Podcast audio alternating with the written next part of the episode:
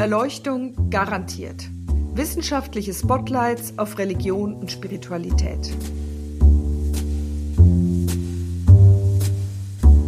Urzeitmythen, Glaubenskriege, Heretikerinnen und religiöse Revolutionäre. Leere und volle Kirchen, Moscheen und Tempel, Fragen nach Leben und Tod und neuer Spiritualität. Ethik in Politik und Wirtschaft, aber auch Rituale, Digital Religion und Spiritual Care. Das alles treibt uns um. Uns, Forschende und Studierende derselben Fakultät, und darüber werden wir in diesem Podcast sprechen. Ich, Dorothea Lüttekens, bin Religionswissenschaftlerin und derzeit Dekanin der Theologischen Fakultät der Universität Zürich. Heute geht es um eine großartige Liebesgeschichte oder eigentlich ist es ja auch eine, eine, Kriminalgeschichte. Es kommt zwar niemand um, aber immerhin wird jemand kastriert. Und auf diese Geschichte bin ich gekommen durch meine Kollegin Silke Petra Bergjan, Kirchenhistorikerin, eigentlich spezialisiert auf die Antike, aber kompetent, mir nachts um halb zwei, wenn sie noch arbeitet und ich nicht schlafen kann, mir extrem gute Krimiserien zu empfehlen. Heute aber keine Krimiserie im Fernsehen oder auf Netflix, sondern eben eine aus der Antike. Hallo Silke Petra. Hallo Dorothea. Du, kannst du gleich äh, oder magst du gleich loslegen, um welche Geschichte es geht? Also es handelt sich um Abelard und Eloise, aber mehr möchte ich eigentlich noch gar nicht verraten. Ja, ich denke, es ist wichtig, erstmal die Geschichte zu kennen. Also erstmal geht es natürlich um Eloise. Eloise ist in einem Kloster aufgewachsen. Sie ist ohne Eltern und kommt dann zu ihrem Onkel nach Paris und dieser Onkel heißt Fulbert. Sie kommt ins Pariser Stadtleben, also ihr Onkel ähm, ist Kanoniker ähm, an der Kathedrale von Notre Dame. Und als Kanoniker hat er allerdings das Recht, ein eigenes Haus zu besitzen. Er hat einen eigenen Haushalt und er kann seine Nichte aufnehmen. Durch ähm, ihr Aufwachsen im Kloster ist sie ungewöhnlich gebildet. Also sie kennt eine enorme Menge von Literatur aus der Antike. Und das bringt sie auch in ihren Briefen ein. Und dann? Also das ist die Person ähm, der Eloise. Das ist ja nun ähm, die wesentliche Frau. Sie ist hochgebildet und sie ist sehr hübsch und wahrscheinlich auch sehr jung. Und der zweite, ähm, die zweite Person, die involviert ist, also neben natürlich Fulbert, ist Abelard. Abelard ist einer ebenfalls der wirklich bedeutendsten Theologen im Mittelalter. Ähm, er ist in Paris, ähm, unterrichtet an Schulen, an einer Schule ebenfalls, also Philosophie. Und ähm, er hat von dieser Eloise gehört, von dieser außergewöhnlichen und schönen Frau und er ist interessiert, an sie heranzukommen. Und das schafft er dann auch, indem er Fulbert überredet, ihn in sein Haus aufzunehmen. Und zwar ähm, ist Fulbert furchtbar geizig und Abelard versucht ihm zu verstehen zu geben, dass er erheblich viel Geld sparen würde, wenn er nicht einen eigenen Haushalt hat, sondern den Haushalt mit ihm teilt. Und dann heißt es aber, er würde auch alles bezahlen, äh, was der Fulbert möchte. Und Fulbert ist furchtbar geldgierig. Aber zugleich ist Fulbert auch furchtbar besorgt um seine Nichte. Und zwar möchte er den besten Unterricht der Stadt für sie. Und das kann Abelard bieten. Also nimmt er Abelard auf, und zwar nicht nur um seine Nichte zu unterrichten, sondern eben überhaupt auch gleich zur Erziehung. Aus diesem Unterricht wird natürlich kein, nicht nur ein Unterricht, sondern eben eine Liebesbeziehung. Und irgendwann entdeckt das Fulbert ähm, und ist völlig aufgebracht. Es kommt zu der Trennung von beiden, aber die Trennung ähm, bewirkt nur eine stärkere Sehnsucht, so dass am Ende ähm, Eloise schwanger wird.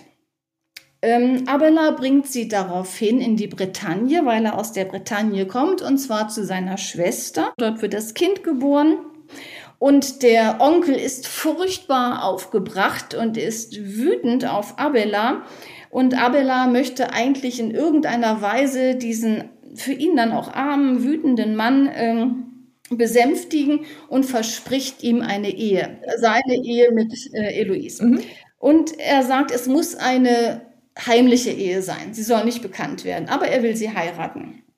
Dann geht er in die Bretagne und denkt, Eloise ist ganz glücklich, das ist sie aber keineswegs, sie ist völlig gegen diese Ehe und sagt, ähm, auf der einen Seite bringt es nichts, der Onkel wird sich gar nicht beruhigen lassen. Ähm, das stimmt nicht, äh, das wird nicht der Fall sein.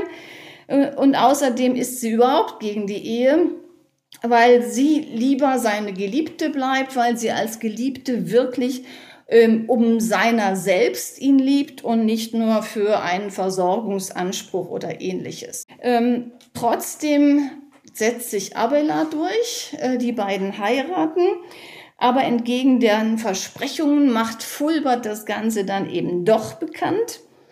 Ähm, daraufhin ähm, bringt Abela Eloise ins Kloster äh, Fulbert hat den Eindruck, dass äh, jetzt Eloise einfach nur abgeschoben wird. Daraufhin lässt Fulbert eben Abelard überfallen. Ähm, Abelard wird kastriert, heimlich und nachts. Daraufhin schlussendlich tritt Eloise nun wirklich in das Kloster ein. Bisher war sie dort eben nur als ähm, Lehrende also sie hielt sich dort auf, aber jetzt wird sie dann wirklich Nonne. Und daraufhin, zunächst einmal führt Abela seinen Unterricht weiter, aber daraufhin tritt auch Abela ein. Wir wissen das Ganze durch einen Brief. Er schreibt den Brief an einen Freund und zwar 15 Jahre nach diesen Ereignissen. Also es ist aus der Hand des Abela äh, die Sicht seine Perspektive auf diese Geschichte.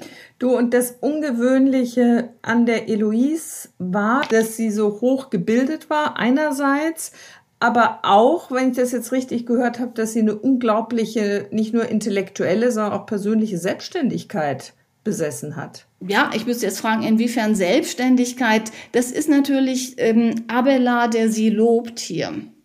Also das ist ja der Brief des Abela und er sagt, es ist eine so besondere Frau. Sicherlich muss man das auch so nehmen, weil in den Briefen wird dann ja deutlich, ähm, dass sie wirklich auf Augenhöhe mit ihm kommunizieren kann. Ähm, insofern war sie besonders. Ähm, die Geschichte geht allerdings noch ein Stück weiter. Also diese Idee, dass Eloise gegen die Ehe war und ihn eigentlich ja gar nicht heiraten wollte, das äh, schreibt er so um 1130.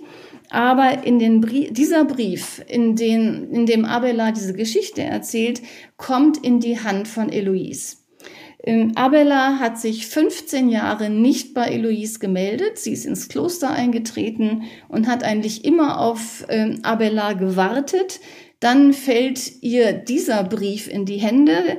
Äh, der ist an einen Freund gerichtet, und zwar ein Trostbrief im Sinne von, es gibt immer noch Schlimmeres. Also ich habe noch viel Schlimmeres erlebt und dann erzählt er die Geschichte. Und sie sagt ja, eigentlich hättest du mich trösten müssen. Hat sie recht. Und ich ja. bin diejenige, die die ganze Zeit dich geliebt hat. Ich bin zwar im Kloster, aber ich hab, bin ins Kloster nur gekommen, weil deinetwegen, weil du mich dahin gebracht hast. Und ich habe eigentlich ähm, selbst betend immer nur an was anderes gedacht, nämlich an die Beziehung mit Avela, mit dir. Also man sieht eine total verletzte Frau, die immer noch in dieser Beziehung steckt, auch nach 15 Jahren. Und das ist die Geschichte, dann eben die Perspektive von Eloise. Sie schreibt doch, ich bin doch deine Ehefrau, du hättest dich um mich kümmern müssen und du kommst nicht und du tröstest einen anderen Menschen.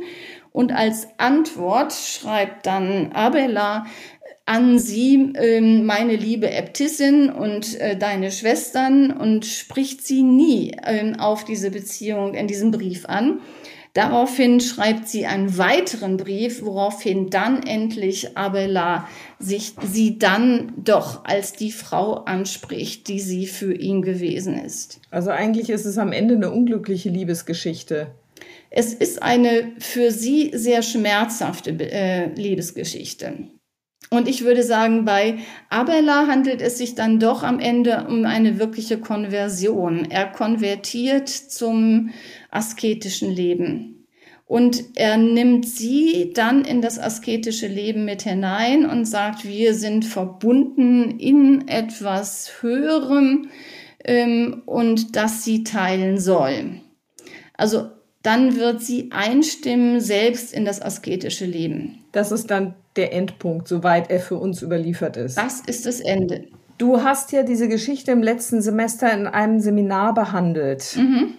Wie bist du denn da drauf gekommen? Sehr ungewöhnlich, ist jetzt nicht das typische Thema. Nein, ist überhaupt nicht typisch. Das habe ich mir auch gedacht, dass es sehr untypisch ist.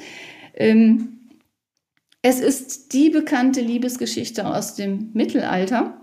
Und ich denke, sie hat zumindest ähm, einen Protagonisten, der ein Theologe ist. Sie spielt in Paris, wo die Universität in dieser Zeit entsteht.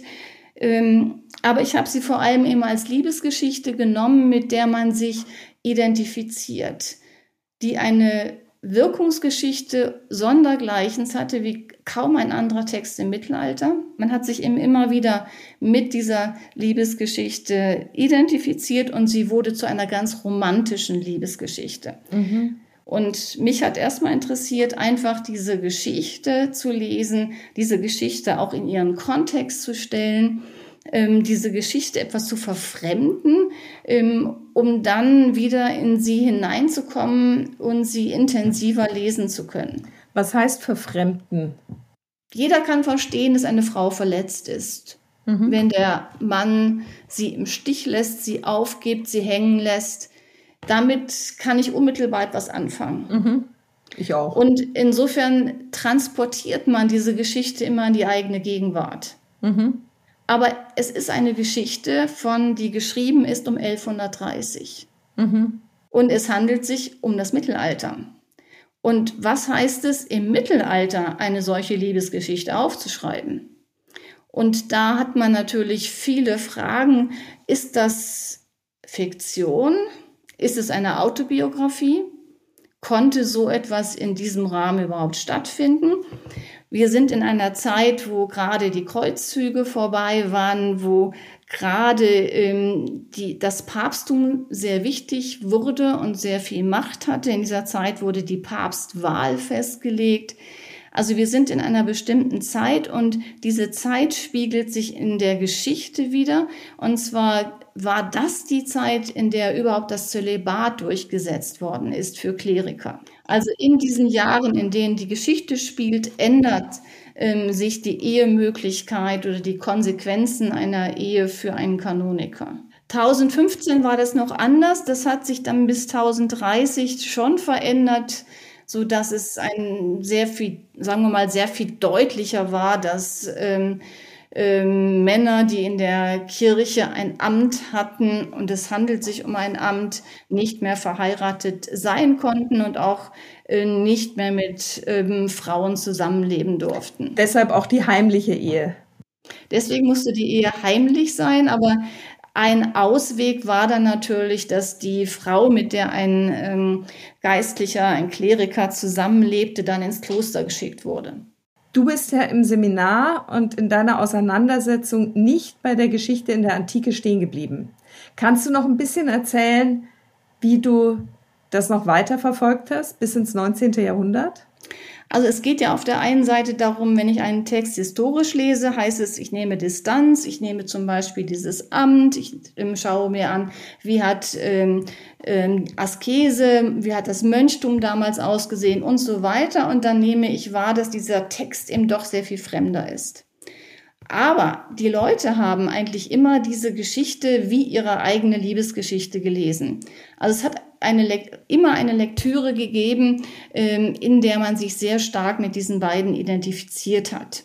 Also praktisch eine sehr unhistorische Lektüre. Und ich bin den Lesern nachgegangen. Mhm. Und ich habe da verschiedene Dinge gesucht. Es gibt natürlich auch bereits mittelalterliche Lektüre. Es hat im Mittelalter auch sehr viel äh, Schriften über die Liebe gegeben. Ähm, aber mich hat nicht nur das Mittelalter interessiert, sondern eben auch, wie ist es später gelesen worden. Und ähm, es ist klar, es handelt sich um eine sehr romantische Erzählung. Von daher habe ich Bücher in der Romantik erwartet und habe einfach gesucht. Ähm, und ich bin dann auf Romane gestoßen aus der Zeit um 1900.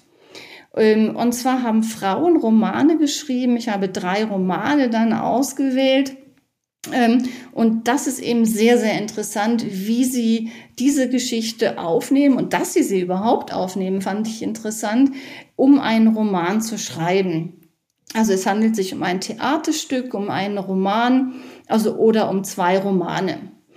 Ähm, also da schreiben einige, die sehr nah am Text bleiben und da sehe ich, dass diese Frauen sehr viel Textkenntnisse haben. Also wenn ich jetzt als Historikerin diese Literatur lese, sehe ich natürlich, was haben die Frauen gekannt, wie haben sie sich mit dieser Zeit beschäftigt. Kannst du von einem davon noch kurz erzählen? Ganz besonders spannend, ähm, wenn du jetzt nach einem Roman fragst, ähm, ist der Roman von Mary Ives Todd. Und zwar der heißt An American, Abelard and Eloise, A Love Story. Also das sind englische Romane, es handelt sich um einen amerikanischen Roman. Man weiß von der Mary Ives Todd überhaupt nichts. Also sie ist ähm, 1849 geboren.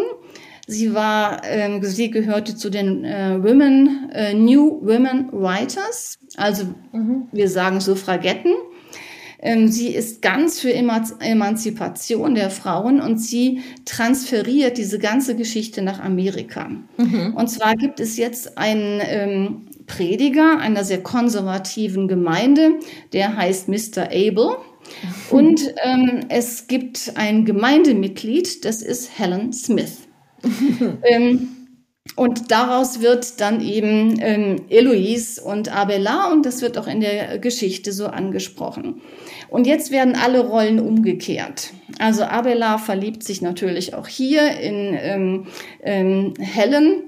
Helen ist aber eine Frau, die sich frei macht von den Konventionen dieser Gemeinde, ähm, die sich jetzt bekehrt zu einem sehr viel liberaleren Christentum.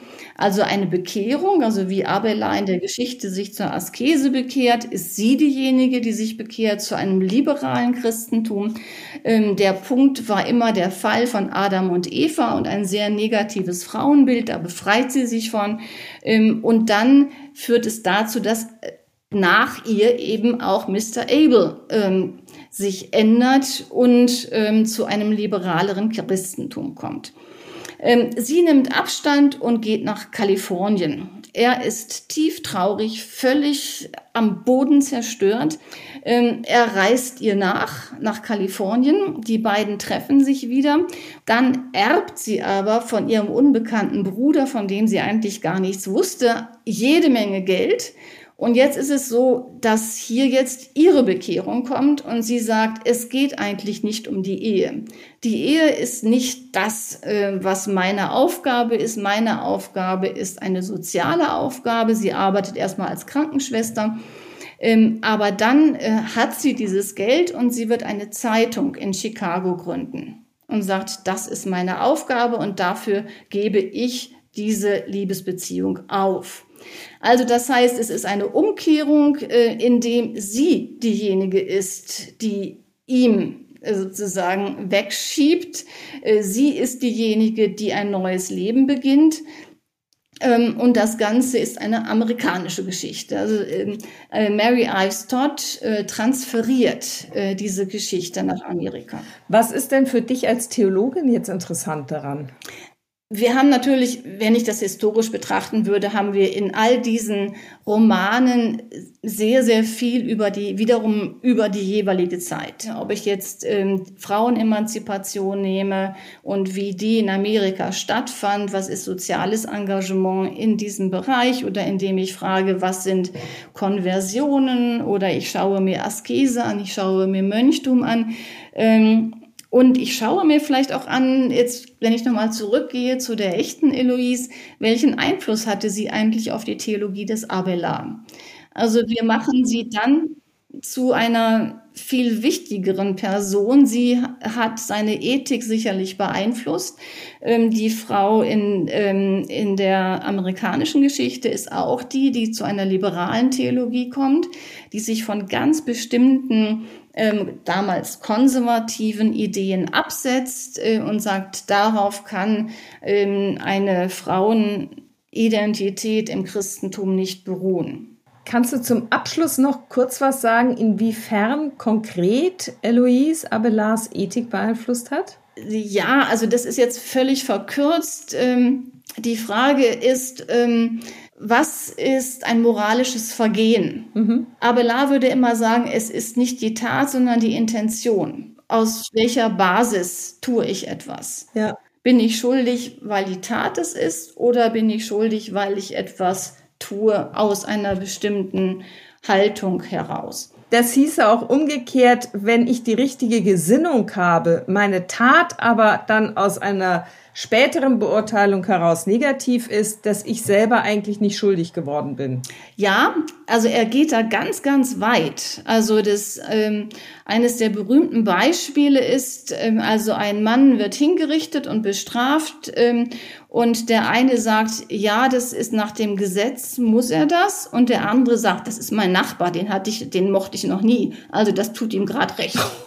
Und der, der sagt, das ist mein Nachbar, den ich noch nie mochte, soll er mal hingerichtet werden, der hat nicht die richtige Intention. Während der, der sagt, es ist, äh, es ist eine Sache des Gesetzes, der hat natürlich, ja. das ist sozusagen das, was es sein sollte. Ähm, das geht aber soweit. Abelard hat sehr verschiedene Schriften geschrieben. Er hat auch Schriften geschrieben über die Religionen also zum Beispiel über das Judentum. Und dem Judentum wurde ja mal vorgeworfen, der Tod Christi oder sagen wir mal der Mord Christi. Und er sagt, es kann, äh, sie haben sich nicht schuldig gemacht, weil sie im besten Wissen und Vertrauen äh, diese Hinrichtung, dieser Hinrichtung zugestimmt haben. Sie konnten damals nichts anderes wissen. Ja. Und insofern sagt er, diese, dieser Vorwurf ist nicht zu machen aufgrund seiner Ethik. Äh, Silke Petra, nach allem, was du erzählt hast, ist ja vielleicht mit am auffälligsten, dass Eloise die Ehe ablehnt. Und das noch zu dieser Zeit. Ja. Ist das ein Thema, was dann später in den verschiedenen Adaptionen und sozusagen Remakes auch immer wieder aufgegriffen wurde? Das ist letztendlich das Stück, was diese ganze Geschichte zur Romantik gemacht hat. Sie hat wirklich geliebt um Abelards willen. Nicht um versorgt zu werden, äh, nicht aus anderen Gründen, sondern nur, weil es um ihn geht. Also daran hängt die ganze Romantik, daran hängt die ganze Emanzipation. Ähm, selbst um 1904 hat man gesagt, die beiden lebten zusammen, ohne verheiratet zu sein und konnte das in einem Theaterstück aufnehmen. Also das ist ein ganz wichtiger Aspekt und es war schon im Mittelalter so, das ist zwar eher eine Satire, aber dass man genau diese Stelle zitierte. Silke Petra, ich glaube, es haben ja nicht nur Frauen sich mit dieser Geschichte auseinandergesetzt, sondern unter anderem auch Rousseau. Ja, wenn man ähm, im Internet schaut, Rezeption von Abelard und Eloise, trifft man nicht auf diese Romane, die ich jetzt gefunden und gesucht habe, sondern man trifft immer auf Rousseau. Wobei Rousseau hat natürlich nur die Eloise ähm, und nicht den Abelard in, in seinen Briefen. Ähm, aber ich denke, auch hier lohnt es sich, diese, diesen Roman auf dem Hintergrund der mittelalterlichen Geschichte zu lesen. Also ich denke, das bringt sehr viel, die mittelalterliche Geschichte im Hintergrund zu haben. Bei Rousseau ist wichtig, oder interessant, sagen wir mal, dass es der Bestseller in der zweiten Hälfte des 18. Jahrhunderts war. Ähm, es hat zwischen dem Erscheinen des Romans ähm, bis um 1880 Auflagen gegeben.